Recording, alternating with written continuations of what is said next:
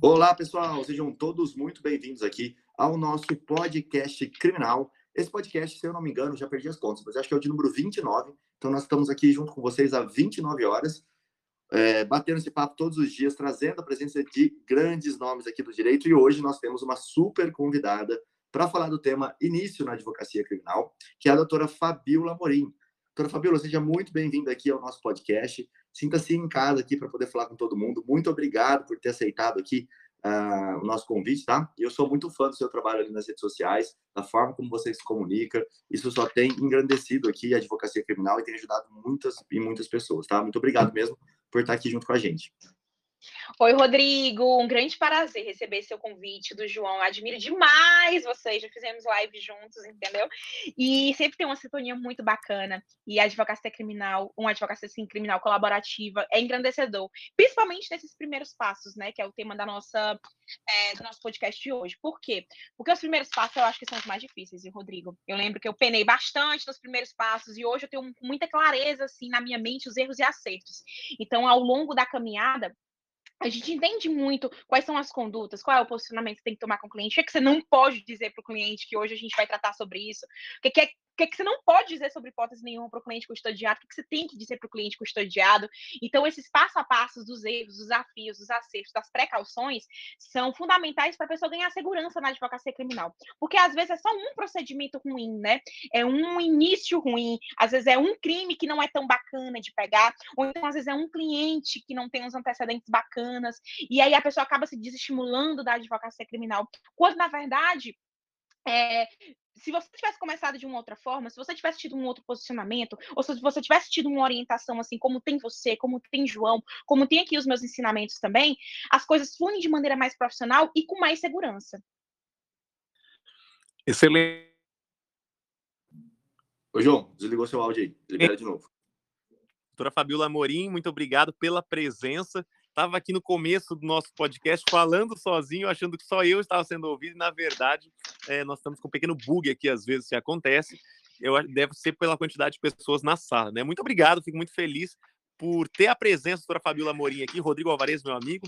Vamos lá para esse tema tão importante com essa convidada tão especial. Show de bola. E, Fabiola, você estava falando um ponto muito, muito interessante aí. É, e eu recebo, assim, sempre que eu abro caixa de perguntas, tem várias e várias e várias e várias pessoas mandando para mim, olha, como que eu começo? Eu saí da faculdade e não tenho nem ideia de como eu começo. Você tem alguma, alguns primeiros passos assim que a gente possa entender? Tipo, ah, eu vou abrir um escritório, eu faço uma sociedade. Você tem algumas recomendações para essas pessoas que estão assim, naquele início do início do início? Acabei de pegar a minha OAB aqui na mão e preciso trabalhar em algum lugar. O que, que eu faço? Rodrigo, eu tenho alguns pontos assim que eu considero muito importante. Eu acho que o posicionamento digital, independente se você é bacharel e almeja advocacia criminal, ou se você é graduando e almeja advocacia criminal, ou se você é advogado generalista e quer migrar para advocacia criminal, ou você já é criminalista, aí já é mais obrigatório ainda, tem que ter um posicionamento voltado para essa área criminal. As pessoas têm muito aquela crença limitante de dizer: "Ah, mas eu não tenho um AB ainda. Ah, não, mas eu ainda sou generalista. Ah, não, mas eu tô ainda com o meu primeiro cliente, no meu segundo cliente, não tenho nem 10 clientes ainda. Será que eu posso me posicionar? É óbvio que você pode se, pode se posicionar. Não é o tempo de carreira, não é a quantidade da sua cartela de clientes, é o seu profissionalismo que você tem que exalar. É, tem uma frase na matemática que ela é muito difundida, né, e muito teórica e conhecida, que é o quê? A ordem dos fatores altera o produto. É igual produção de conteúdo. A ordem de quando você começa a produção de conteúdo altera totalmente seus resultados na advocacia. Por quê? Porque é a visibilidade. As pessoas partem do pressuposto que você é incompetente ou que você não é por exemplo, eu, então, mulher nova, seara criminal? Como assim? Se eu não mostrar e reiterar e consolidar minha autoridade, explicando procedimentos, mostrando que eu entendo de posicionamentos profissionais na área criminal, as pessoas não me contratariam, não me contratariam. Hoje em dia eu tenho uma cartela de clientes muito mais consolidada e uma mudança de cartela de clientes, que é o que eu considero mais importante, porque antes eu pegava muitos clientes baixa renda, faccionados. Hoje em dia eu tenho uma cartela de clientes menos general, geral, sabe? Uma cartela de clientes mais refinada. Então, assim, é, e essa questão de escritório físico, sociedade, eu acho que a advocacia criminal tem que ter muito muito cuidado, sabe? É óbvio que você não pode atender o seu cliente na sua casa, na advocacia criminal. E ainda tem algumas exceções, viu? Porque para interior, eu não, nem vejo esse risco todo, porque as pessoas conhecem mais uns aos outros. Mas, por exemplo, é, na capital, co-work, gente, sala da UAB, escritório, essa ausência de escritório, é, de estrutura física, de escritório físico, não é um grande empecilho para a seara criminal. Por quê? Porque, sem dúvida nenhuma, a seara criminal é uma seara de segurança. Se você não passa segurança para o seu cliente, você não sabe se posicionar de maneira assertiva, não tem contratação. Outra coisa que eu acho muito importante, e, é, e eu acho que é um dos primeiros passos realmente na advocacia criminal, é você saber lidar com aquela pergunta-chave que o cliente pe pergunta, né? É aquela perguntinha chave que todo criminalista iniciante, ou qualquer que você tenha 20 anos, 50 anos de carreira, vai ter. E a maneira com que você se posiciona com essa pergunta é geralmente como você fideliza o seu cliente e como você prospecta mais clientes na seara criminal. Qual é a pergunta? Doutora, eu saio em quanto tempo? Doutora, mas é certa, né? A liberdade aqui nesse caso. Mas, doutora, esse resultado desse habeas corpus aí é certo, né? A soltura, a senhora tá, eu tô contatando aqui a senhora para me soltar, né?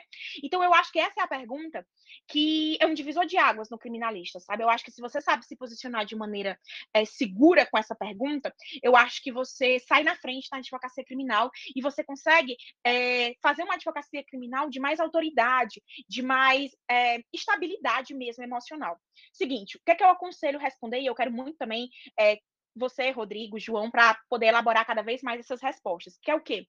Que você garante trabalho, que você garante as melhores diligências, que você garante um cuidado com aquele pedido, um pedido atualizado, um pedido feito de maneira particular, de acordo com é, as particularidades ali daquele caso concreto, um pedido feito de maneira é, com jurisprudência atualizada, aí você explica que são as decisões dos tribunais superiores, aquela quantas diligências forem necessárias para você ali conseguir uma decisão o mais rápido possível e que você vai ter um comprometimento com, com aquela uh, com aquela liberdade ali, mas que infelizmente não é você que decide, não é você que assina o alvará de soltura, não é você que assina a decisão, mas que você tem total comprometimento para conseguir uma decisão o quanto antes e que você não vai medir esforços para isso, tá certo?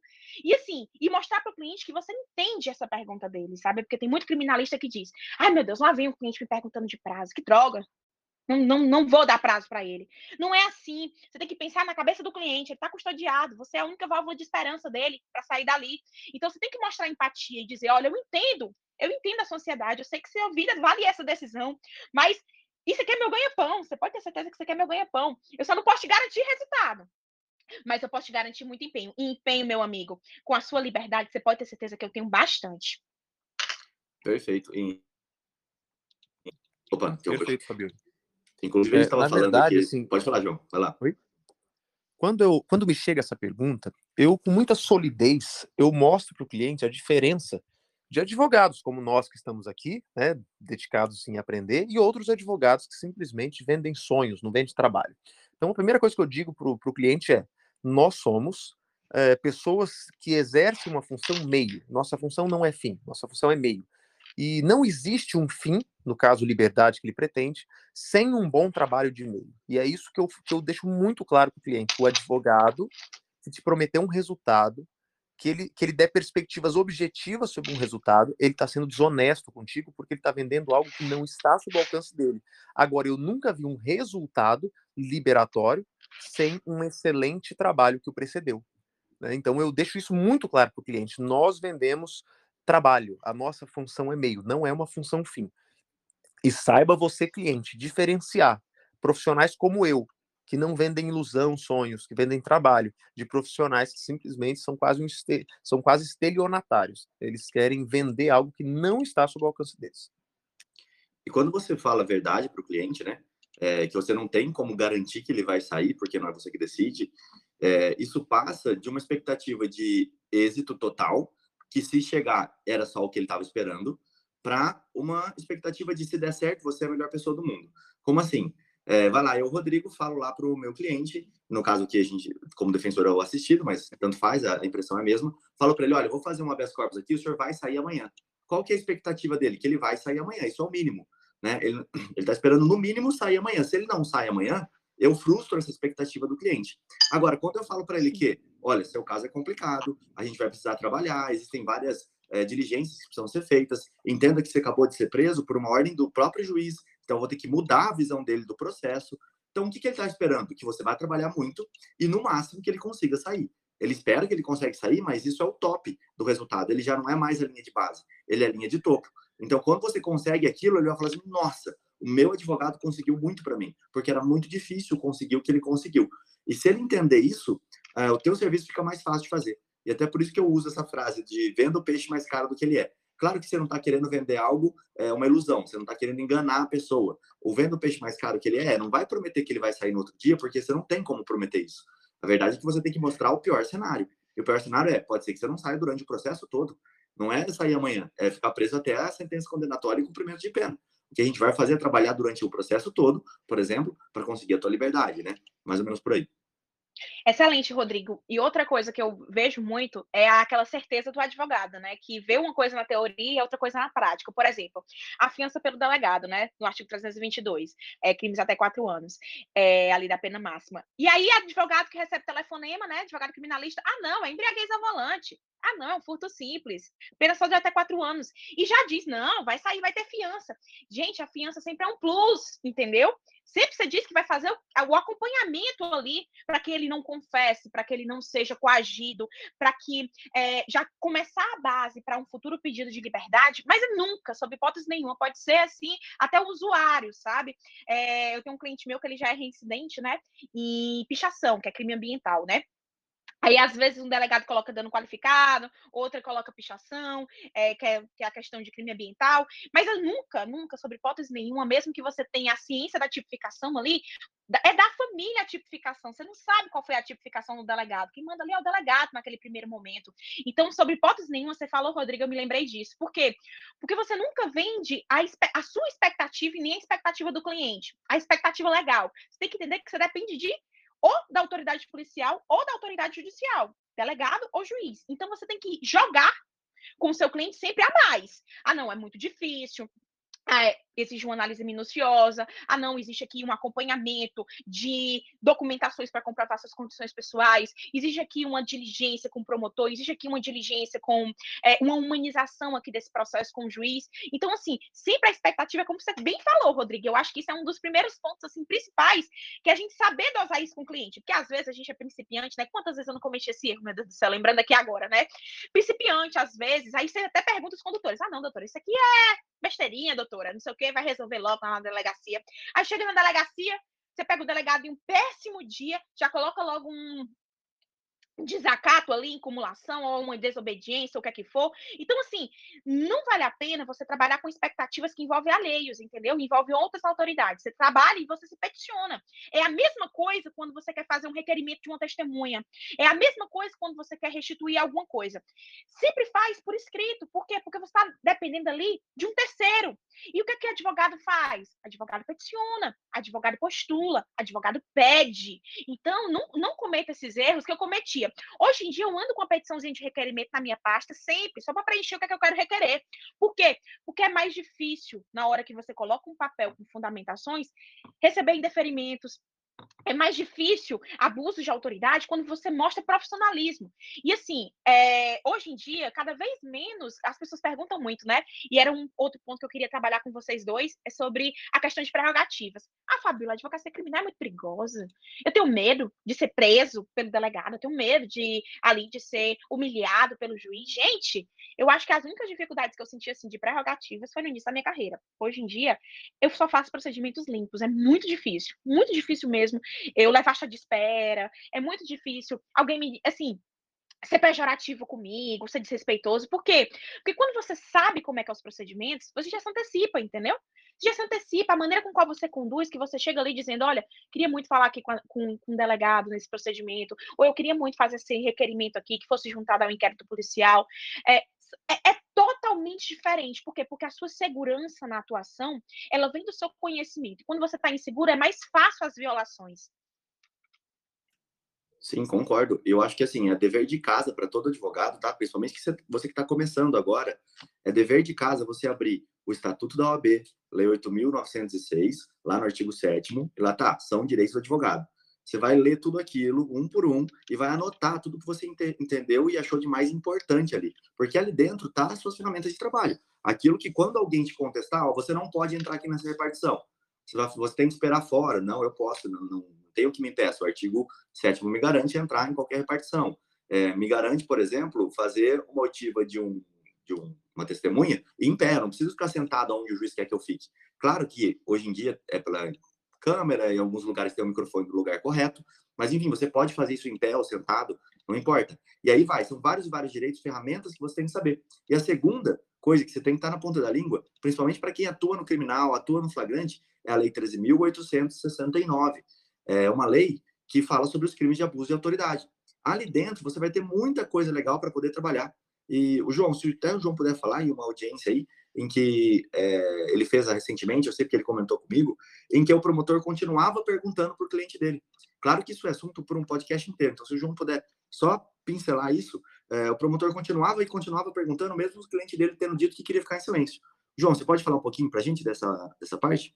Sim, sim. Na verdade, assim, ó, esses dois pontos, esse ponto que vocês dois trouxeram é muito importante. Primeiro, o advogado não consegue gerir bem a sua atuação profissional se ele não conhecer as suas prerrogativas. Quando você conhece os seus direitos, as suas prerrogativas, você pisa firme frente a eventuais e episódicas uh, de, uh, inobservâncias das suas prerrogativas. Agora, o seu cliente também tem direitos, você também tem que conhecer. Quanto mais conhecimento de direitos e prerrogativas você tiver, mais você consegue se insurgir contra elas, porque muitas vezes o advogado nem conhece, passa reto essas, essas ilegalidades que eventualmente acontecem no exercício da nossa advocacia, né?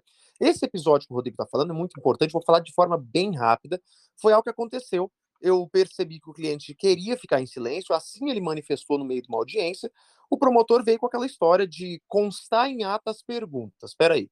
O artigo 15, parágrafo único da Lei 3.869 diz que incorre em crime também aquele, aquela autoridade que continua a proceder com interrogatório mesmo depois do, do, do indivíduo, do cliente, do custodiado, ter se manifestado pelo silêncio. Espera aí, constar em ata, ele está continuando o interrogatório. E aí, antes daquele momento, com muita educação, levantei aquele pela ordem e disse: Excelência, eu quero advertir o ente ministerial que o parágrafo 1 do artigo 15 da Lei 3.869, narrei o artigo, e esse é um crime doloso. E a partir de então, o, o, o, o promotor está advertido que estará incorrendo nesse crime. Aí o promotor simplesmente ficou maluco, falou que eu estava tentando é, é, obstaculizar o exercício ministerial, a prerrogativa dele. Eu falei, não, doutor, eu não estou nem aí, pro, eu não, não estou interessado em punição para o senhor.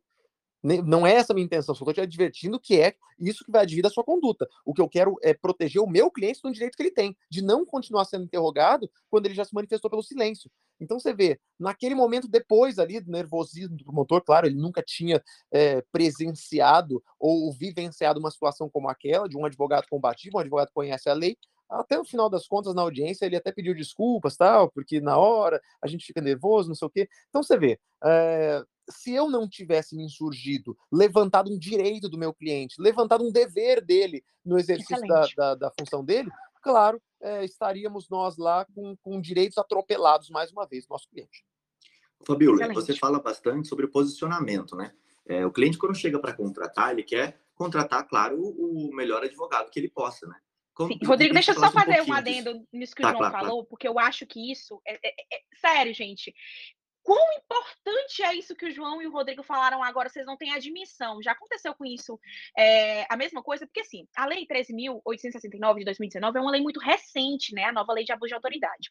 Isso que o João falou é, era um assunto para um podcast também, mas é uma coisa, assim, tão importante, porque, porque é uma função social da advocacia criminal. Quando o João, ele freia um promotor nessa questão, quando eu freio um promotor nessa questão, ou um juiz até, um delegado até, isso é uma batalha para a advocacia criminal no geral, entendeu? Porque, assim, o que o João falou é, é, o artigo 15 da nova lei de abuso de autoridade. Sendo que o artigo 15, a redação do caput dele é completamente diferente da redação do parágrafo único dele. Quem tiver aí com, tipo, computador perto, coloquem aí, lei 13.869, barra 2019, artigo 15. Aí no parágrafo único, que é completamente diferente do caput, o caput não tem nada a ver com o parágrafo único.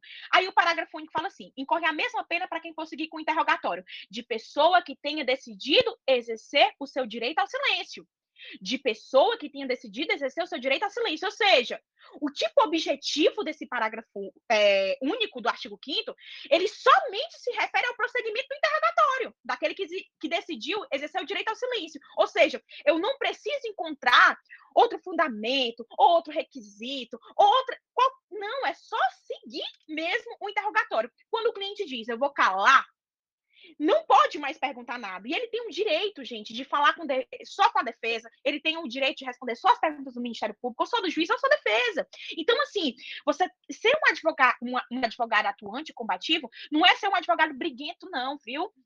É que as pessoas confundem. Eu trabalho muito, né? Ah, seja uma advogada combativa. Eu não estou pedindo para você um advogado briguento, não. Agora, você precisa entender a lei para ter posicionamentos assertivos. Isso que o João fez é absolutamente indispensável. É indispensável por quê? Porque é uma garantia do seu cliente, é um constrangimento ali para o seu cliente. Você imagina ele está lá perguntando, perguntando o cliente. Não, não vou responder. Não, não vou responder. Não, não vou responder. Imagina a poluição cognitiva daquele julgador que está ali, que vai julgar aquele processo. Imagina ali, porque existe a teoria da dissonância cognitiva, né? Que é o quê? Que quando a gente toma uma atitude, as outras atitudes serão condizentes com essa atitude que a gente tomou inicialmente. Ou seja, quanto menos você poluir a cognição daquele julgador, quanto menos você é, deixar a imagem ou de criminoso ou de abstenção, é, isso é direito a não autocriminação, gente. Isso é constitucional. É um princípio absolutamente consolidado. É porque eu sou péssimo em latim, né?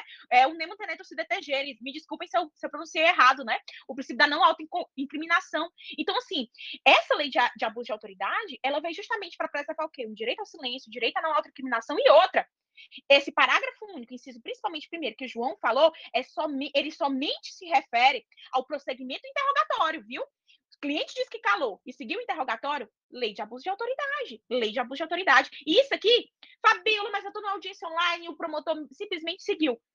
Pois conste ata. Se o promotor seguiu, diga para o seu cliente manter calado e conste em ata, porque a gente já tem até, eu tenho até aqui um julgado, é porque eu não estou encontrando, estou pesquisando daqui no meu banco de jurisprudência. Eu tenho até um julgado aqui, mas eu não estou achando onde é que está, é, do STJ.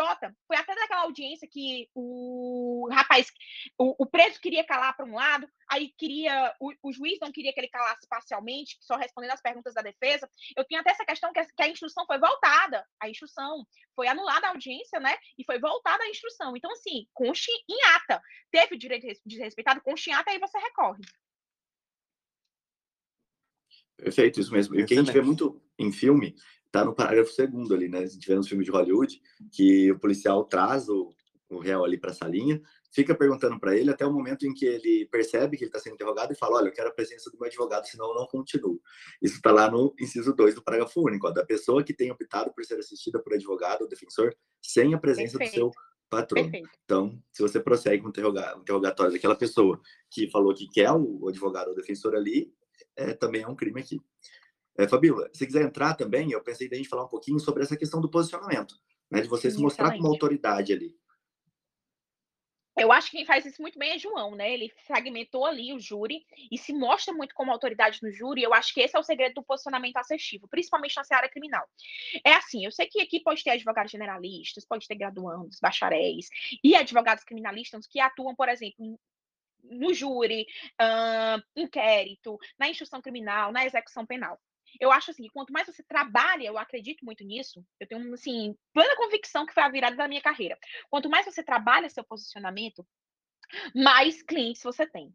E assim, não é só da área criminal, não, é todas as áreas. Aí você repassa para parceria, viu? Por quê? Porque as pessoas te dão credibilidade. O que é bagunçado, gente, não passa segurança. E o maior pilar da advocacia é segurança. A pessoa, quando ela te procura como advogado criminalista, ela está ali com uma situação de um filho, de um marido, de um esposo, de um irmão custodiado. Então, assim, é o nosso direito supremo à liberdade de locomoção cerceado. E assim, que me desculpem os outros direitos, as outras searas e tal, mas, gente, não existe igual ao direito à liberdade. Você pode estar doente ali, se você não tiver liberdade, eh, você pode estar bem de saúde, se você não tiver liberdade, você não tem nada, entendeu? Se você pode ter milhões, se você não tiver liberdade, você não tem nada, entendeu? Você pode ter é, o, melhor prestígio social, se você não tem liberdade, você não tem nada. Então, assim, o posicionamento na seara criminal, ele não é só aquele posicionamento de ah, eu sei como é que é o procedimento do flagrante. Aí vai lá e produz aquele conteúdo. Ah, flagrante é assim, primeiro você fala com a família, leva o contrato e tal. Não, gente, o posicionamento na área criminal é o posicionamento de humanização. É você dizer por que, que eu sou advogada criminalista.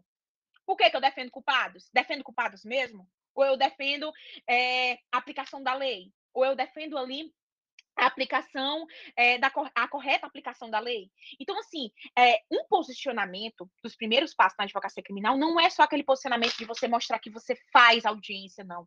É um posicionamento de construção do seu porquê também. Eu acho que hoje em dia a minha grande sacada de conteúdo é a diversificação das linhas editoriais. E, Fabíola, o que é, que é a linha editorial?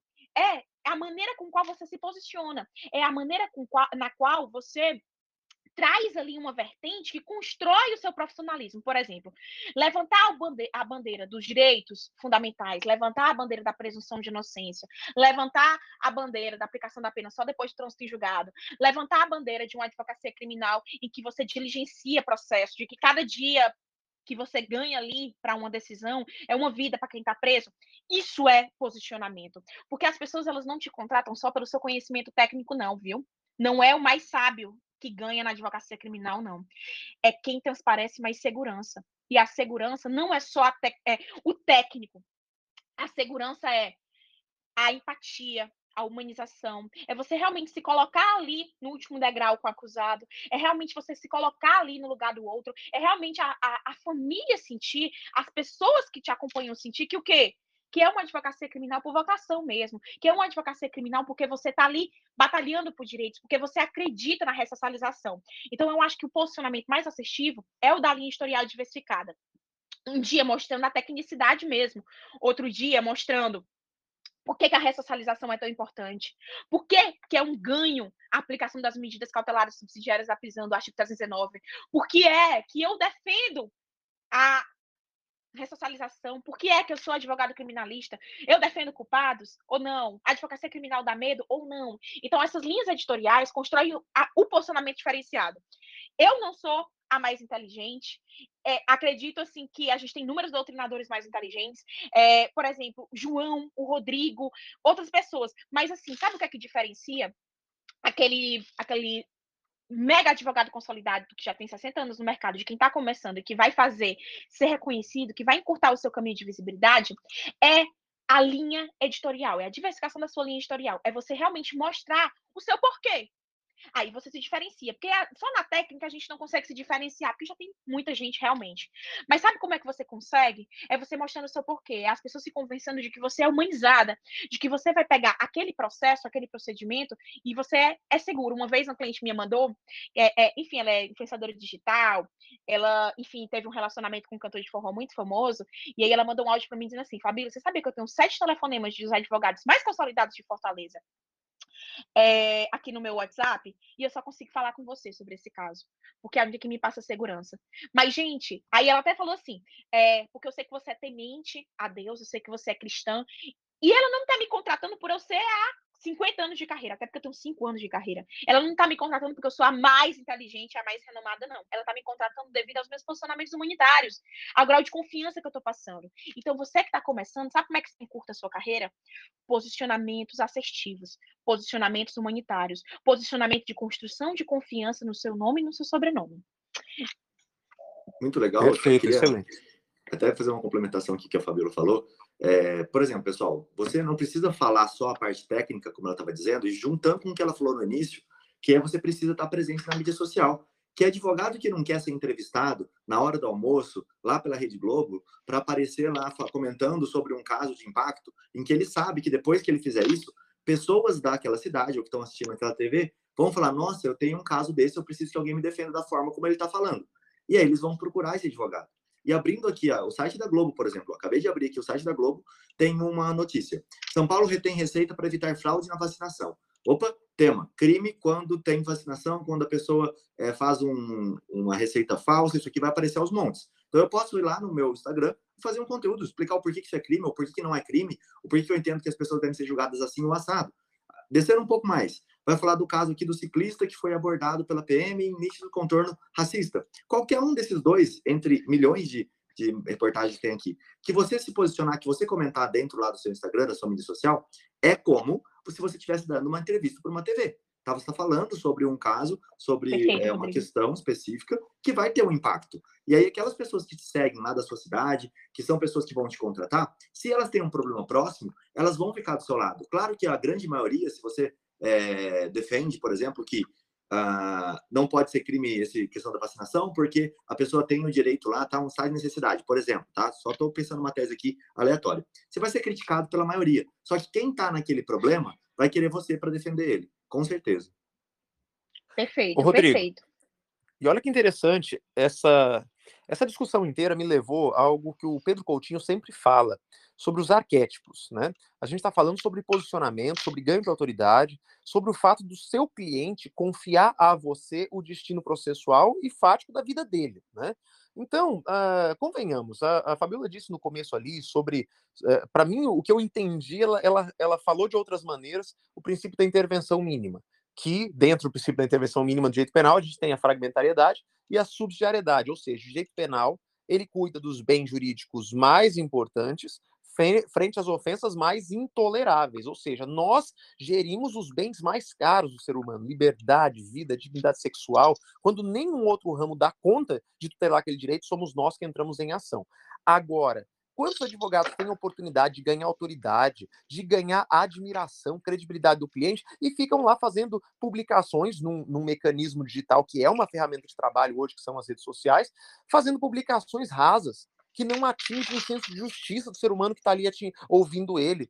Poxa, a gente vai para os filmes de Hollywood, você vê o Superman lá, ele não é uma pessoa qualquer. Ele é extraordinário, ele é admirável, ele é uma pessoa que realmente consegue resolver situações quando ninguém mais resolve.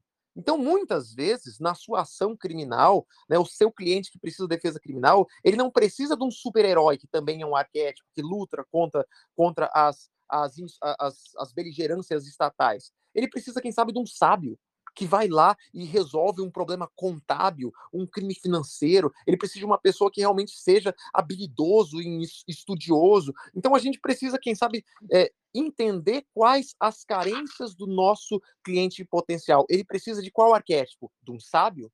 Daquela pessoa que realmente tem habilidade técnica, estudioso, ou ele precisa de um super-herói? Ele precisa daquele, daquele arquétipo que luta contra todo, todo o Estado conforme toda a sua, a sua força, ou ele precisa de um governante, outro arquétipo interessante, que é aquele que, é aquele que engloba, ele tem a sua equipe, né? ele é poderoso, ele consegue entrar e sair dos tribunais. Então, existem inúmeros arquétipos de apresentação e todos eles, todos eles, eles têm é, é, vieses diferentes de posicionamento, mas todos eles são extremamente competentes, todos eles são admirados. E a gente tem que entender que, que, que, a, que o posicionamento digital ele não diz respeito apenas a saber, mas também a, a, a esses arquétipos que vão além do saber. É o posicionamento claro, obedecendo às nossas origens, às nossas competências, nossas habilidades pessoais, mas eles são formas de apresentação para o nosso público que evidenciam a nossa personalidade profissional, seja ela, os três exemplos que eu usei aqui, um governante, um sábio ou um herói. Perfeito. Eu acho que esses arquétipos, gente, é, é, é, claríssimo, porque é um domínio mental que você tem nas pessoas, sabe? O que o João falou aí é o que há de mais moderno no marketing jurídico e no marketing digital, no marketing geral, no marketing geral da conversão de vendas mesmo. Por quê? Porque as pessoas, gente, elas se sentem seguras mais com umas, umas ou outras. E aí você pergunta, mas por que, que isso acontece, Fabiola? Arquétipos, arquétipos, a explicação é essa. Por quê? Porque existem perfis que se encaixam mais em uma determinada necessidade. O João falou muito bem, por exemplo, na advocacia criminal eu vejo claramente três, né? Herói, realmente, Dois, na verdade, e o governante, né? Eu acho que eu tenho mais de governante, porque eu sou um pouco mais incisiva, né, João? E você tem mais do herói, Exatamente. porque você é mais. Você, já você tem um arquétipo diferente do meu. Você é mais o herói, você é aquele que desbrava, você é, aquele, é, é aquela segurança de maneira heróica mesmo que você exerce. Mas assim, é, o que o João falou agora, eu acho que vale muita leitura, apesar de não ser o, o tema aqui, vale muita leitura para que você possa trazer esses elementos para sua produção de conteúdo. Trazer elementos, por exemplo, como o Rodrigo falou, tá vendo a matéria dessa? Qual é o seu posicionamento? Porque você, para ser um advogado criminalista, você precisa se posicionar. Aqui não é áreas mais tímidas ou áreas mais é, conciliadoras, não. A gente realmente tem que se posicionar. Por quê? Porque, e outra, e outra, entenda que às vezes o seu cliente ele pode não é, concordar com o seu posicionamento. Como eu tenho clientes que nem, nem, sequer me seguem, mas eu sou advogada deles. Eles sabem que eu produzo conteúdo jurídico e eles sabem e eles me seguem. Por exemplo, eu tenho um cliente que tem lá assim, na bio dele, na bio dele. É, tem a bandeirazinha do bolsonarismo, e cada conteúdo dele ele levanta. É, bandido bom, bandido morto e tal. Aí ele responde, tipo, estelionato e receptação, tá certo? Ele não me segue no Instagram.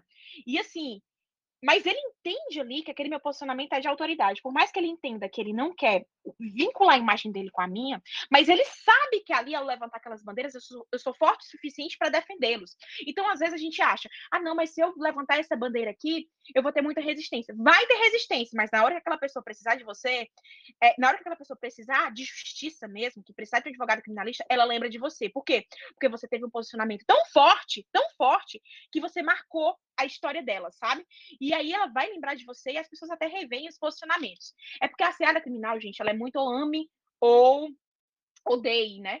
Então, o que, que você precisa, o que, que você precisa construir? É uma linha historial técnica? É uma linha historial técnica, mas também é uma jornada do herói, é dizer o porquê que você levanta aquela bandeira, é porquê que você está defendendo aquela pessoa, é porque o que, que te move na advocacia criminal. Se não tem isso na sua produção de conteúdo, tá errado. As pessoas precisam saber qual é o seu porquê. Perfeito. Pessoal, já estamos chegando perto aqui do nosso papo de café. Então, quem já quiser ir falando aí, é, apertar esse bonequinho do meio, mas lembra, antes de sair, voltar para a sala, tá? Quem quiser falar, só apertar o bonequinho, vai levantar a mão aqui para a gente, a gente vai ver que você está querendo entrar no papo aqui na discussão, fazer perguntas, claro, é, e a gente vai chamando vocês aos poucos, tá? E quem quiser só sai e volta aí é, da sala para fazer isso, porque senão vai é, parar o som de vocês aqui. É, vamos ver, o Cleiton aqui já levantou a mão, vamos permitir ele falar? Cleiton, tudo bem? Opa, então acho que o Cleiton não queria falar, não. Bom, vamos continuando aqui, aí quando o pessoal quiser. Ele só saiu e entrou, né? Ô, Cleiton, pode falar. Sobre seu microfone, Cleiton. Eu acho que é por conta do de sair e voltar aqui da sala. Jordan também levantou a mão ali. Pode falar, Jordan, só tirar e colocar o microfone aí. Aos colegas que não estão conseguindo se comunicar, só saiam da sala e retornem, é. tá? Que aí o seu microfone já volta ativo. E você quiser participar conosco ao vivo, levanta a sua mão que a gente vai dar a voz para você, seja para dar suas contribuições ou fazer as perguntas para qualquer um da sala, especial doutora Fabiola Morim, que está conosco hoje. O Jordan, não, a gente não está te ouvindo, tá, Jordan? Você precisa sair e voltar para poder falar. Bom, enquanto o pessoal vai saindo e voltando aí, é... agora ele voltou, acho que vai dar. Pois não, doutor Isso. Rodrigo? Agora sim, pode falar. Gente. Te escuto agora. Perfeito. É, boa tarde a todos, integrantes aqui do podcast, né, criminal, é, ao doutor Rodrigo, né, a Fabiola Morim. Eu agradeço a oportunidade aqui de estar participando com vocês. A minha dúvida é o seguinte: quando vocês fazem um atendimento com um cliente, qual que é o primeiro ponto, assim, que eu acho que às vezes a gente pensa que a, a, a primeira impressão é que fica, né? Um atendimento presencial ou marcar um café, alguma coisa assim no sentido de tratar e pra, passar uma segurança, né, é, propriamente dita com o cliente e ter esse esse esse rapport, né, que se fala com o cliente. Obrigado a todos. Fabiola, pode responder. Posso? Gente, olha, essa pergunta é bem complexa, viu? Sabe por quê? É, Jordan, né? Eu tenho um protocolo de consultoria completo. Eu tenho um passo a passo do que eu faço, do que eu deixo de falar, do que eu tenho que falar naquele momento. Eu tenho, assim, um script mesmo de atendimento, sabe? É o ponto a ponto. Mas, assim, brevemente aqui, e resumindo para você, é, para que você possa entender um pouco do que é que se trata e, dar, e, assim, entender um pouco do que é que acontece naquele protocolo, por exemplo, eu jamais faço uma consultoria sem ter o número do processo antes. Eu jamais faço uma consultoria, eu marco presencialmente sem ter o número do TCO antes, sabe? Por quê? Porque eu só vou para a consultoria, o presencial, ou, assim, para aquela reunião online, hoje em dia que a gente marca muito, se eu souber a amplitude daquele processo. Porque senão eu fecho só a primeira diligência. Pra, porque, por exemplo, se for um processo sigilo de justiça, eu fecho para ter acesso aos autos e estudar os autos. Nunca, e sobre hipótese nenhuma, eu vou para consultoria sem ter uma dimensão. Por quê? Porque eu não vou para consultoria só para escutar. Consultoria, para mim, é paga, né? E eu cobro no mínimo ali de 800, mil, 1.200 reais. Então, eu vou para resolver. Eu vou para dizer, olha, é isso aqui, os próximos passos são esses, o procedimento é esse, o, é, nós temos que fazer isso, se isso não der certo, vai ter que fazer aquilo, e eu preciso dessa documentação, e essa documentação a gente conta de tal forma. Então, assim, primeira dica que eu dou, hoje em dia eu tenho muita clareza que, assim, você não pode enrolar o tempo do cliente, o seu tempo também tem que ser muito valioso, né? Porque se você não tem cliente, você tem que estar em capacitação. Porque, assim, seu tempo tem que ser valioso de uma maneira ou de outra. Se você tem uma cartela de clientes, seu tempo precioso é na capacitação e para suprir a sua cartela de clientes. Se você não tem a capacitação para suprir muito bem sua futura cartela de clientes e para ser o advogado de autoridade excepcional. Então, assim, só vou para consultoria quando eu tenho as informações processuais, entendeu? E aí eu estudo todo aquele processo, faço ali um relatório para entregar ao cliente com as perspectivas do que é que tem que ser feito, o que é que não pode ser feito, é, qual é a maneira mais assertiva. E aí, em seguida, a, já iniciando a consultoria mesmo, eu deixo o cliente falar, eu desarmo o cliente, porque, porque o cliente vem muito ansioso, sabe? Então, deixa o cliente falar, primeiramente, porque, porque tem que ter empatia, entendeu? Tem que ter empatia. Deixa ele contar como foi. Mesmo que eu saiba como se desdobrou aquela história, eu sempre digo: olha, me conta o que foi que aconteceu com seu filho, o que, que a situação chegou nesse ponto, é, o que foi que aconteceu. E aí, sempre, sempre, sempre, sempre eu deixo o cliente começar a falar. E aí você tem que ter muito cuidado com a linguagem corporal, né? A expressão facial, os gestos. E sempre escutar de forma empática, tipo, validando ali o que a pessoa tá falando, sabe? Para não ser assim, porque advocacia criminal é uma advocacia de empatia, humanização. Se a pessoa tá chorando ali, como geralmente acontece, dizendo que a pessoa tá presa, você tem que ter uma empatia mínima, entendeu? Ali, de escutar e de validar aquilo que a pessoa tá falando. Aí eu utilizo uma série de gatilhos mentais também, Jordão. Tipo assim, como prova social, eu falo de processos que eu já resolvi. O gatilho mental da prova social é muito forte na minha consultoria. Eu falo de processos que eu já resolvi, falo de audiências que eu já fiz, falo de decisões positivas e mostro decisões positivas que são parecidas, análogas àquele caso. Depois eu trabalho muito o gatilho mental da especificidade, que é o quê? É você aumentar seu grau de credibilidade ali na consultoria. Você falar detalhes mesmo. Por exemplo, ah, eu tive um processo semelhante na oitava vara criminal do juiz doutor Felipe, e não sei o que. E isso aqui eu tive um caso semelhante, realmente foi uma, uma quantidade de droga parecida com a sua, foram 800 gramas de cocaína. Então você tem que ir trabalhando ali na consultoria traços gerais da sua tese jurídica e, e aplicando gatilhos mentais para no final você dar preço e forma de pagamento sem a pessoa ter muitas resistências. Primeiro você mostra valor, depois você mostra é, o preço e a forma de pagamento. Porque, assim, a, a consultoria é uma venda, né? Ninguém fala isso pra gente, mas consultoria é uma venda. De direito não tem nada, praticamente, viu? É, 90, é, 70% da minha consultoria, 80% da minha consultoria é venda. É protocolo de venda e não de direito. Por quê? Porque por mais que você diga que vai entrar com um reze e o, e o ideal fosse uma apelação, aquela pessoa não sabe se é. O que, o que muda a consultoria é o seu grau de credibilidade, é o quanto você consegue é, ser seguro na consultoria. Então, assim, consultoria é o quê? Controle. Você tem que mostrar soluções. Você tem que chegar. Você não pode ir para uma consultoria para receber ainda aquela narrativa que você não sabe nem se aquela narrativa é certa ou não, porque é uma pessoa que não é técnica naquilo e que está envolvida sobre o calor da emoção, que tem um parente ali envolvido. Então, o que é? Tem que ser profissional, tem que ser racional. A análise é sempre racional. É analisar o processo antes, analisar o inquérito antes, e aí vai para a consultoria já sabendo o que vai fazer, já sabendo como é que vai explicar aquele procedimento, já fazendo o seu filme também com prova social.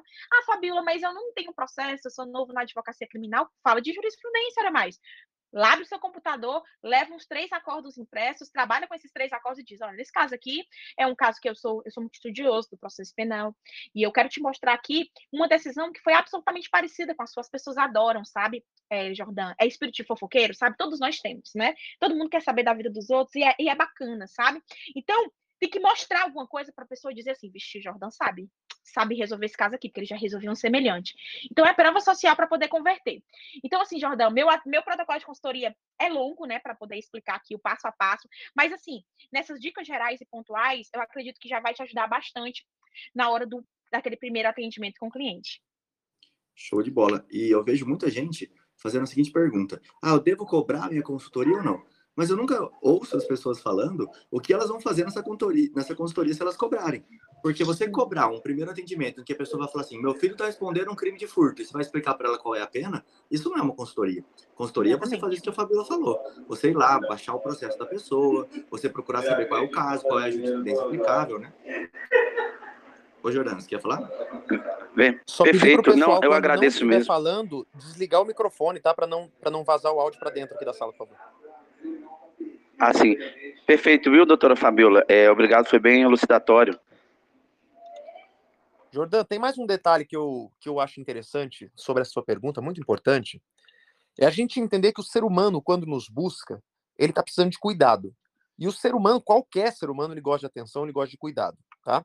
Então, uma coisa é você cobrar uma consulta, ele sentar na sua frente, você atender ele de forma né, é, praticamente apática, seca, e, e aí você apresenta um trabalho para ele, apenas, né? Um serviço jurídico que você está oferecendo para ele. Outra coisa é ele te procurar num horário inóspito, você está disponível para ele até mesmo num horário inóspito, você antes dele chegar no seu escritório, você já saber do que se trata a causa dele, já estudou o processo dele, mostra o seu compromisso com o problema dele, mostra que além do seu compromisso, você é capaz de resolver o problema dele. Quando ele chega no seu escritório, ele não tem só um local né, que ele vai ser atendido, ele tem uma experiência. Ele é bem atendido por uma Perfeito. secretária, ele sentou num, num, numa cadeira limpa, num, numa, numa recepção limpa, você não atrasou para atendê-lo.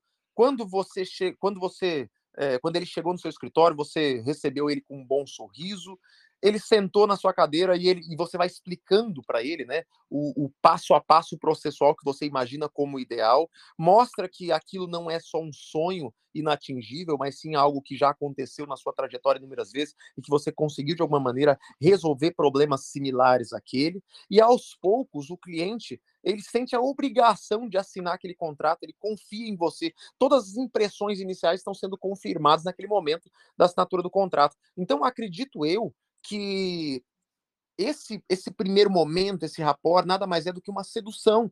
E quando eu digo sedução, uhum. não estou me atendo às questões é, sexuais. Muito para além disso, né? O ser humano, ele, se ele foi no seu escritório, se ele te procurou, é porque ele já tem a intenção, ele já, ele já tem em você um possível profissional ser contratado. Não seja você aquela pessoa que vai estragar essa impressão boa que ele já tem de você. Se ele te procurou, é porque ele imagina que de alguma maneira você pode resolver o problema dele. Se você não fechar o contrato com ele, a culpa é exclusivamente sua, porque de alguma maneira você não conseguiu confirmar aquela, aquela impressão boa, aquela impressão favorável que ele já tinha de você.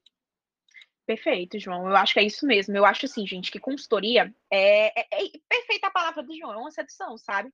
Você precisa mostrar realmente o quão você tem segurança naquilo que você está fazendo. Então, se você vai mostrar que tem segurança, você tem que resolver o problema, mostrar quais são as soluções do problema. Por isso que a consultoria é cobrada, porque você está encontrando as soluções, está dizendo o que, é que vai acontecer, quais são os cuidados, quais são as precauções, é, o qual é a tese ali, às vezes. Por exemplo, ah, eu tenho que entrar agora com a revogação, para depois entrar com habeas corpus, porque são é, dois cartuchos, ou então tem uma supressão de distância, você vai traduzir ali um direito que você aprendeu e foi uma faculdade de mais de 100 mil reais, meu amigo. Então, assim, fora os cursos práticos que você fez, fora os livros que você investiu, então, assim, vai para cima. Consultoria é uma conquista, tá certo? Então, tem vários gatilhos mentais, a linguagem corporal, é igual o primeiro encontro, entendeu? Você tem que dar motivos para aquela pessoa ficar com você. Você tem que conquistar aquela pessoa. Qual é o motivo? Qual é o, é o tratamento? É a segurança que você passa? É a perspectiva de futuro que você vai dar para ela? Então, consultoria é isso, é uma conquista, é uma sedução. Gostei da definição, João. Abraço. Perfeito, doutor João. É, assim, é, seria apresentar né, é, a mesma uma temática da área de vendas, que é ser interessante primeiro antes de ser interesseiro, né? Sim. Perfeitamente. Muito obrigado, um, obrigado a todos. Tem um protocolo, pessoal, que chama SPIN também, se vocês quiserem, depois vocês dão uma olhada. Tem até um livro que chama do mesmo nome. É, eu vou pegar o livro aqui, daí eu já falo o nome para vocês, que é, são algumas perguntas que você faz é, para posicionar a pessoa e levar ela até a venda, né? Chama Alcançando Excelências em Venda. Tem vários, na verdade, né? Aí você vai procurar um. É, o método chama Spin Selling que é um método de venda. E aí ele põe quatro pontos que você tem que fazer, são perguntas que você tem que levar a pessoa a responder durante essa entrevista. É bem interessante também, depois vocês podem dar uma procurada aí. Cleiton, tá aberto aí o áudio para você, se você quiser perguntar. É só você soltar o seu áudio aí. O Eric também aqui, ele tá com o áudio liberado, mas a gente não tá te ouvindo, Eric. Você precisa sair e voltar da sala para que a gente possa liberar você para fazer pergunta. Não sei se o pessoal está conseguindo liberar por causa desse problema da sala aqui. Bom, quem quiser perguntando, só levantar a mão aí, senão a gente continua falando desse ponto aqui que eu achei muito, muito interessante, que é o ponto da, daquele primeiro contato. A Aline também quer falar aqui, ó, deixa eu ver se eu, eu consigo liberar o da Aline. Aline, pode liberar o seu áudio aí? Precisa sair e voltar da sala, tá? Você vai precisar fechar. Oi, Eric, Pronto, falar. Saí, entrei, tá, tá ouvindo? Agora sim. Perfeito. É, Primeiramente, boa tarde a todos. Eu sou Eric Silveira, advogado criminalista aqui da cidade de Vitória da Conquista, na Bahia. E eu tenho uma dúvida que me é muito recorrente. O que, que acontece? Como lidar quando muitas vezes a família do custodiado te procura e essa família do custodiado é assediado até mesmo por outros colegas. Olha, inclusive eu acabo recebendo ligações, doutor. É, eu recebi uma ligação aqui de um doutor fulano que garantiu que vai soltar o meu irmão, ou então garantiu que vai soltar o meu marido. Doutor, eu acabei de receber uma mensagem aqui no WhatsApp de outro é, colega seu que falou que consegue, sair, consegue essa, essa decisão, consegue esse alvará de soltura, consegue revogar essa preventiva muitas vezes. Como, é, como lidar com, com esses percalços, inclusive dentro da, da própria profissão, a partir de, dos próprios colegas? Pode responder, Fabiola. Você é nossa convidada. Sou eu, né? Ah, sou eu que respondo as perguntas assim, né? Porque meio assim, né? Tô, tô na casa dos outros aqui, né? Visita. Aí eu estou espera, eu espero o Rodrigo passar a palavra. Sim, Apesar de toda a educação da nossa convidada Fabiola Morim, saiba é... que você é nossa anfitriã aqui.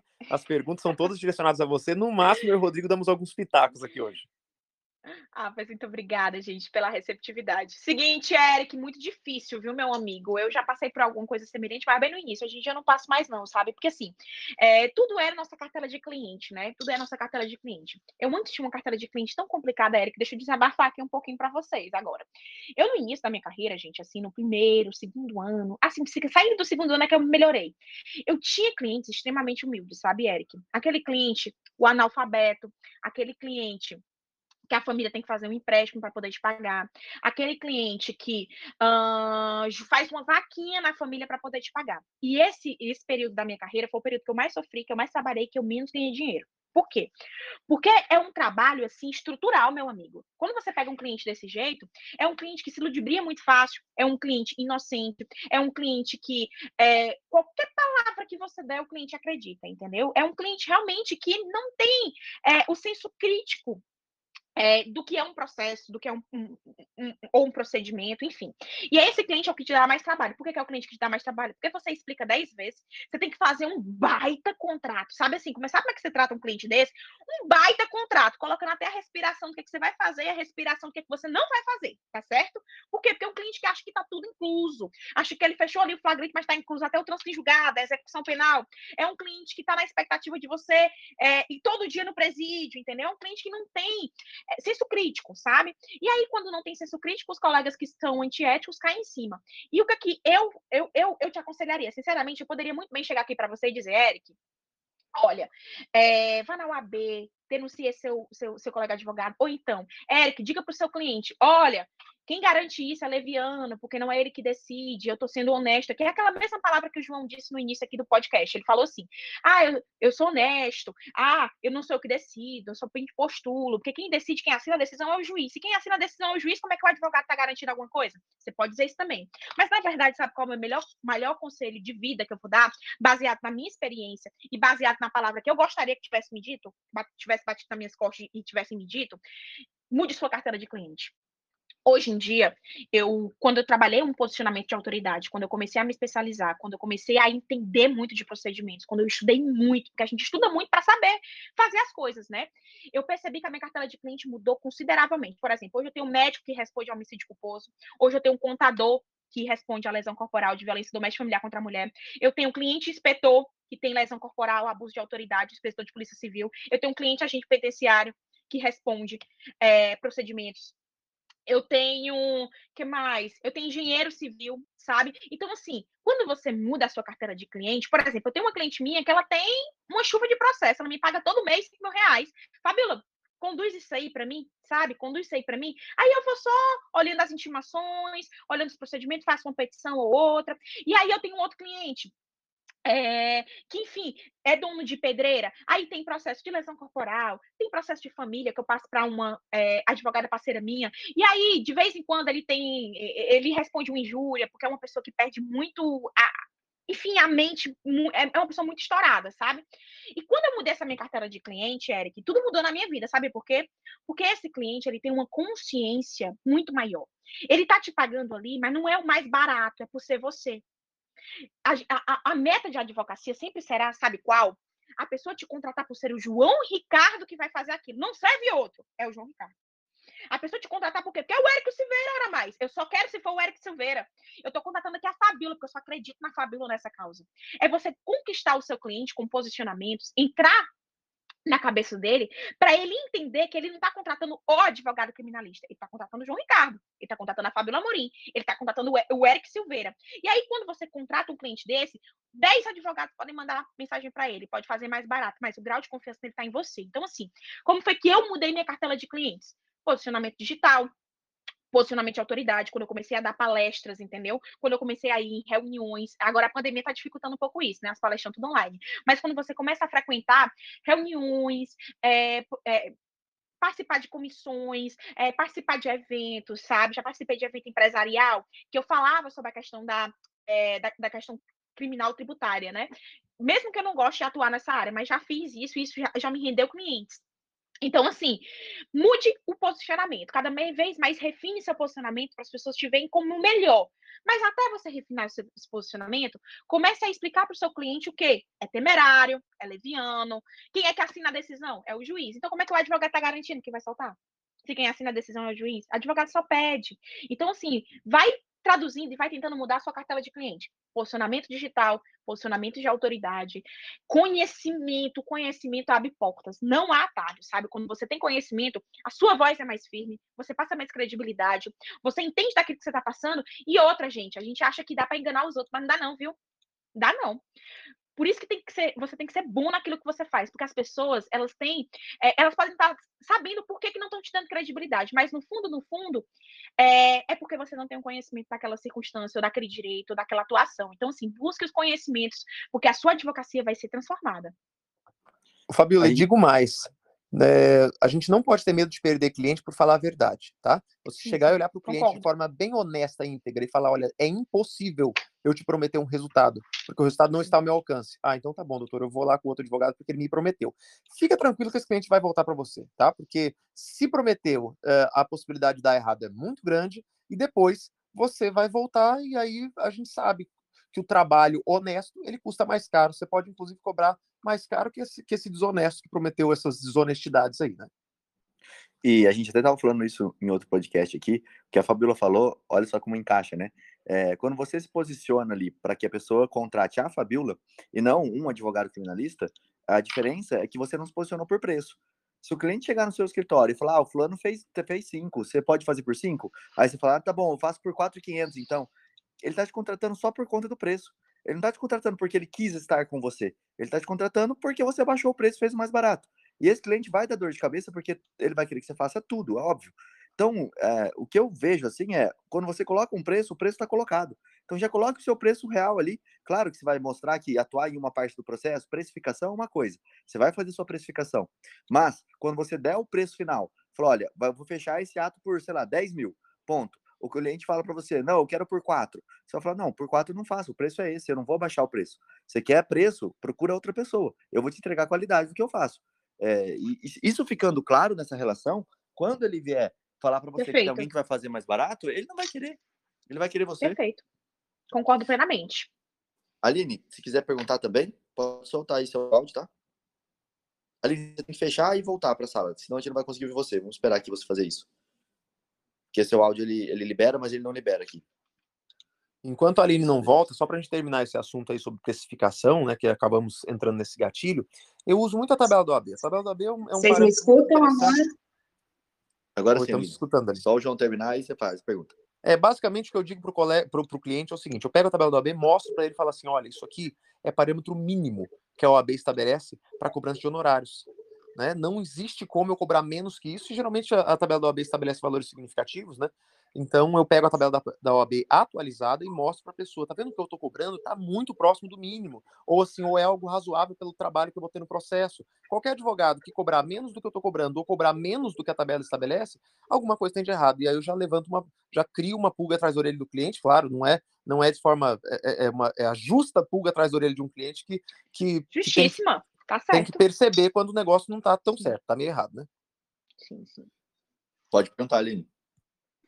Boa tarde, gente. Boa tarde, é... Boa tarde Aline. É, eu sou aluna da Fabiola, inclusive, recomendo muito o curso dela. Ah, e eu sou advogada, eu sou advogada iniciante também, comecei há menos de um ano. E assim, uma coisa que a Fabíola comentou é sobre escolher os clientes e tal no começo da advocacia. E eu costumo ser muito é, muito desbravadora, assim, eu não tenho muito medo. E o que ela falou é sobre a gente escolher, né? Essa cartela de clientes no começo. Eu queria saber se ela quis dizer em relação à, à gravidade do crime mesmo, em relação a, ao CAC, se é muito extenso ou não. E outra dúvida que eu tenho, até o João e o Rodrigo podem falar sobre isso também, em relação a, por exemplo, eu, um dos primeiros casos eu atendi uma pessoa, um homem, né, que estava respondendo a, um, a uma acusação de violência doméstica. E depois eu atendi também uma mulher em situação de violência doméstica, até gratuitamente mesmo, né, para ajudá-la. Eu queria entender de vocês se isso, para vocês isso causa ruídos, por exemplo, ter atendido o homem que respondia à acusação e depois essa mulher em situação de violência doméstica. Oi, Aline, muito obrigada, viu, pela confiança no trabalho, agradeço de todo o coração. E assim, eu não escolho cliente, não, viu? Essa é porque talvez é, eu não fui tão clara no posicionamento. Eu não escolho cliente, não, sabe? É, tem o caso, por exemplo, de estupro, é, inclusive estupro de vulnerável, como tem o caso de lesão corporal simples, como tem um caso de injúria, de difamação, tem um nesse sentido mesmo. Agora, o que é que eu digo para você? O que é que eu digo para você? O escolher cliente, eu falo da, de prever a dor de cabeça, sabe? Porque às vezes já está na cara, já está na cara do de cabeça que aquele cliente vai te dar, sabe? Por exemplo, como o Eric falou, é, eu tive cliente já que teve a resistência de pagar a consultoria.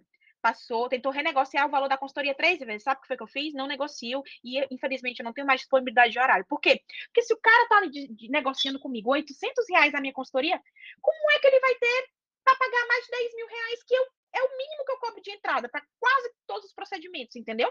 Então, assim, eu já consigo hoje em dia perceber o que é, que é tragédia anunciada, sabe, Aline? Por exemplo.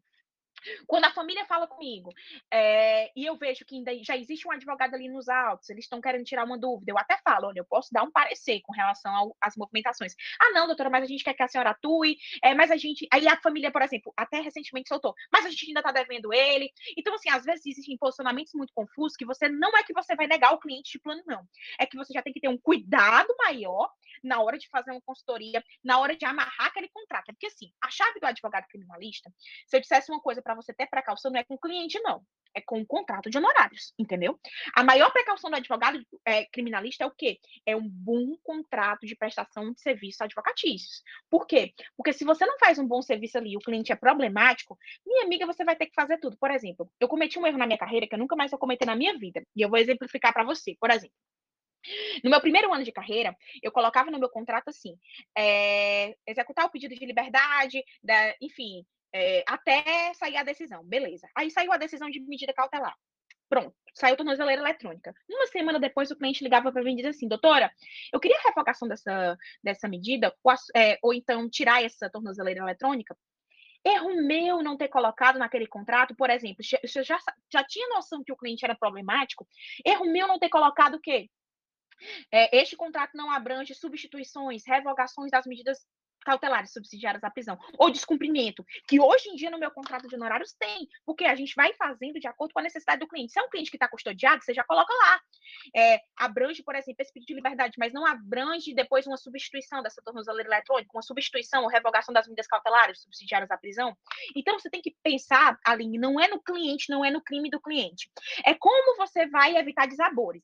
E como é que você evita desabores? Com um bom contrato de prestação de serviços advocatícios, que tenha cláusulas de prestação de serviço ali do escopo do seu trabalho de maneira absolutamente pormenorizada. Vai pegar a instrução criminal, diz para onde começa e aonde termina a instrução criminal. Vai pegar a fase de conhecimento, ó, é, do recebimento da denúncia até a sentença envolve incidentes procedimentais ou não envolve incidentes procedimentais? São quantos pedidos de liberdade forem necessários ou não são tantos, ou, ou os pedidos de liberdade não estão inclusos? Está inclusa a revogação das medidas cautelares ou a substitutividade? Então você tem que pensar como uma vez empresarial, sabe, do direito, porque cada coisa dessa é um preço. Por exemplo, hoje em dia nos meus contratos eu coloco expressamente que as revogações e substituições de medidas cautelares são um negócio à parte, entendeu? E aí o que eu faço? Toda vez que o cliente quer, eu mostro a cláusula ganho de novo dinheiro. Então, assim, não é a periculosidade do cliente, é você saber amarrar o seu contrato, saber explicar a sua prestação de serviço, não só de forma oral, porque o oral, minha amiga, se perde. É saber explicar de maneira realmente é, no contrato, na prestação de serviço, para que você tenha aquele contrato assinado e mostre, olha, mas aqui tá, tá aqui no contrato, eu expliquei essas cláusulas para o senhor. Tanto é que o senhor assinou o contrato, entendeu? E o legal até Fabíola, complementando, dá para você falar, Aline, ali para o seu é, cliente, por exemplo, que existe a defensoria. Quando começa essa briga Sim. de preço, quem cobra mais barato, você fala, ó, se não quer pagar, tem a defensoria, só você ir lá. vai fazer é. o trabalho para você. Se você quer exclusividade, quer que eu atue, que eu olhe o seu processo uhum. de perto, porque a defensoria tem um milhão de processos, não vai dar exclusividade para você. Agora eu vou, só que o preço é esse. Você está pagando o preço da exclusividade. Você quer brigar por preço? Vá um dia de graça, que é melhor, já que você só, só tá pensando no preço, né? Acho que até é uma saída legal aí. E uma outra coisa que eu ia falar, que eu estava pensando aqui, quando a gente vai no médico, a gente tem a, por exemplo, eu vou no médico de coluna, o médico tem a coluna inteira exposta para me mostrar como é que funciona. Ou vou no oculista, ele tem o olho para me mostrar como é que funciona por dentro, por que, que eu estou com problema X ou Y. Só que nós, no direito, acabamos não fazendo isso com os procedimentos. Você montar tabelas, você montar tabelas plastificadas ali para poder mostrar para o cliente, olha, o procedimento ele tem essa, essa, essa, essa fase.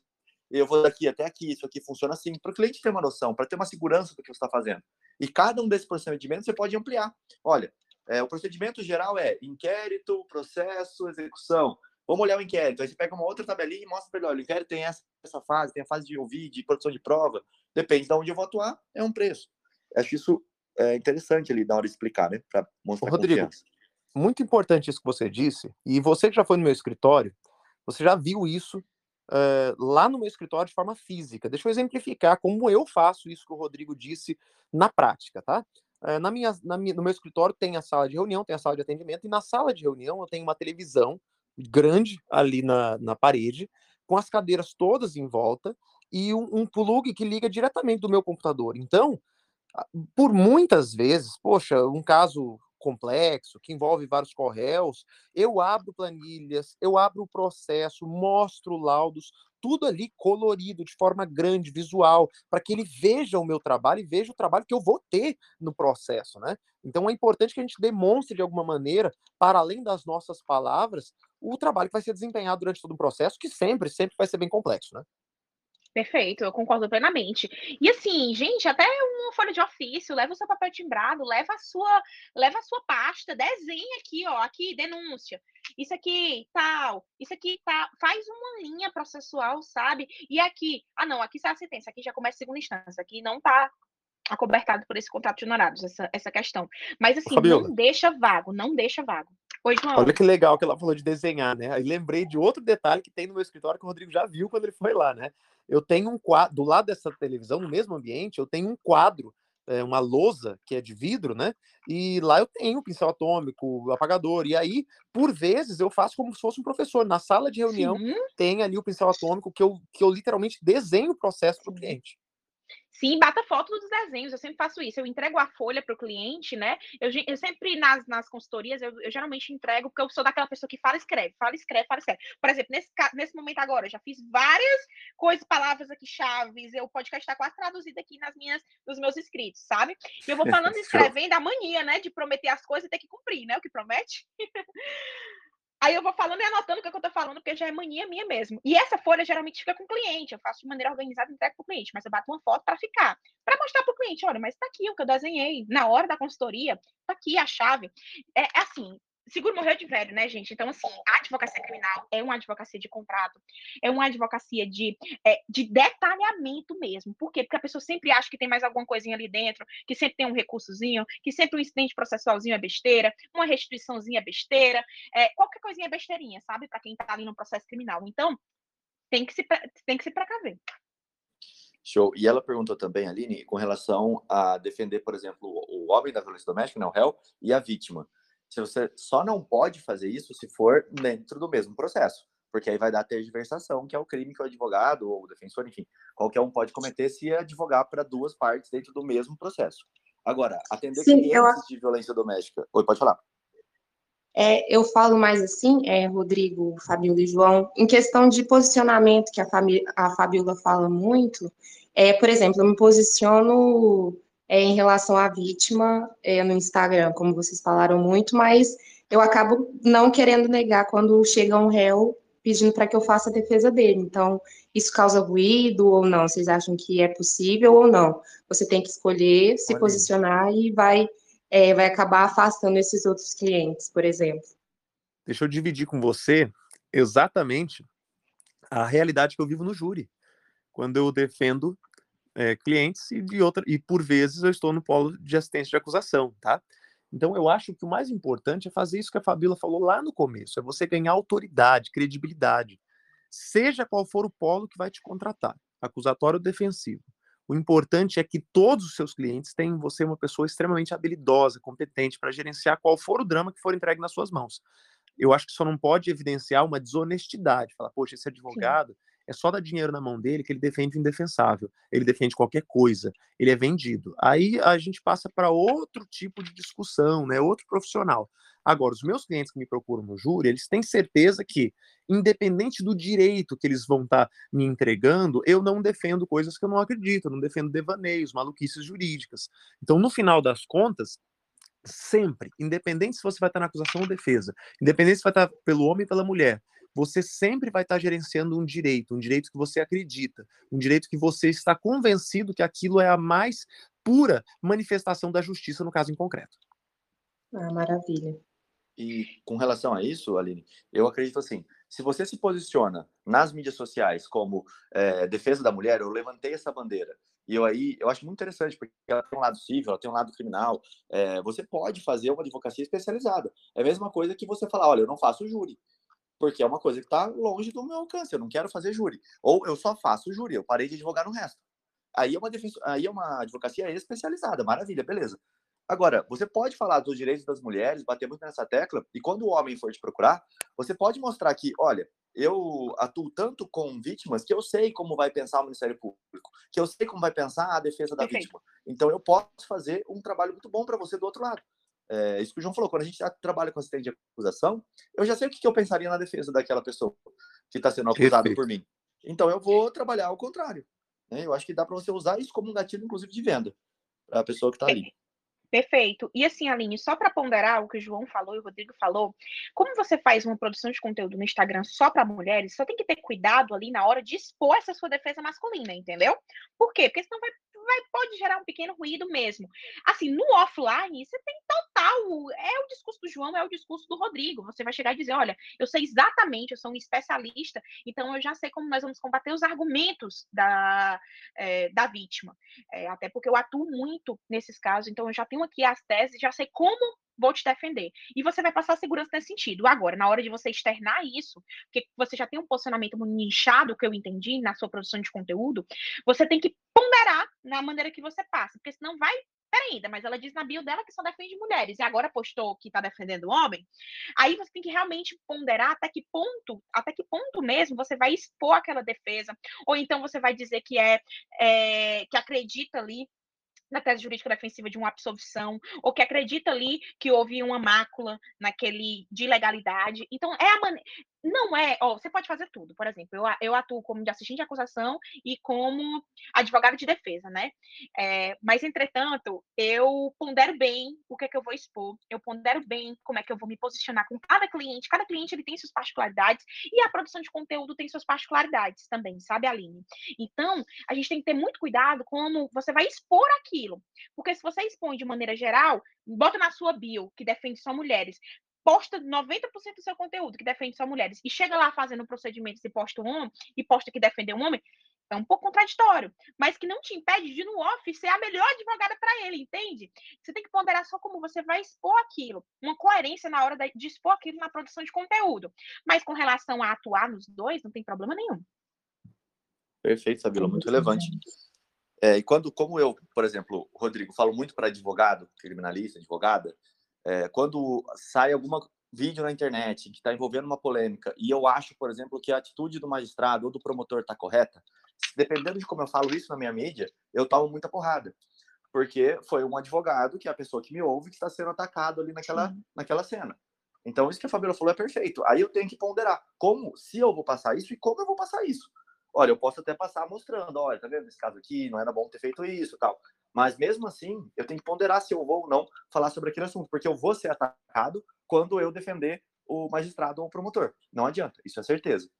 É, e o que ela falou para você, acho que fecha com chave de ouro aí, perfeito. Bom, pessoal, a gente já está passando aqui do nosso horário. Vou agradecer muito a Fabiola, pedir para vocês baterem aqui um print quem gostou, marcar o Instagram da Fabiola lá, Fabiola Amorim underline, tá? Pode marcar o meu também, que é o Criminal na Prática, o João, marca todo mundo que participou aí. Já estou tirando meu print para fazer isso. Fabiola, muito obrigado pela divisão aí de conhecimento com a gente, né? isso tende a somar muito para a carreira de todo mundo, tenho certeza. Sendo meio matemático nesse final aqui. Obrigado, viu? Vou deixar você aí fazer suas considerações. Eu é que agradeço de todo o coração, tenho uma grande admiração por João, uma grande admiração por vocês, e é uma admiração, assim, de quanto vocês levantam a advocacia criminal, porque, assim, gente, é, para muitos marginalizados e para outros, o grande viés de humanização, né, é a, a, o pilar máximo do Estado Democrático de Direito. Então, assim, um grande prazer estar aqui, foi incrível as ponderações, e a gente sempre abre e aprende muito também, né, fala, mas também aprende muito, e eu só tenho a agradecer, e espero levar vocês também para o meu Instagram, viu? Levar para a gente fazer uma baita live agora que pode mais de uma pessoa, né? Que era meu sonho, e compartilhar cada vez mais, porque essa terceirização de conhecimento, de levantar a classe, é, ajuda muito a nossa autoridade também. Por quê? Porque são procedimentos cada vez mais limpos, são autoridades que respeitam cada vez mais o advogado criminalista, a advogada criminalista. Então, essa representatividade é muito importante para a nossa classe. Muito obrigada, estou extremamente lisonjeada. Muito obrigada, João. Muito obrigada, Rodrigo. Perfeito, Fabíola, convite mais que aceito. Quero agradecer você pela disponibilidade de tempo em compartilhar conosco, né, todos os que estão aqui nessa sala, todo o seu conhecimento.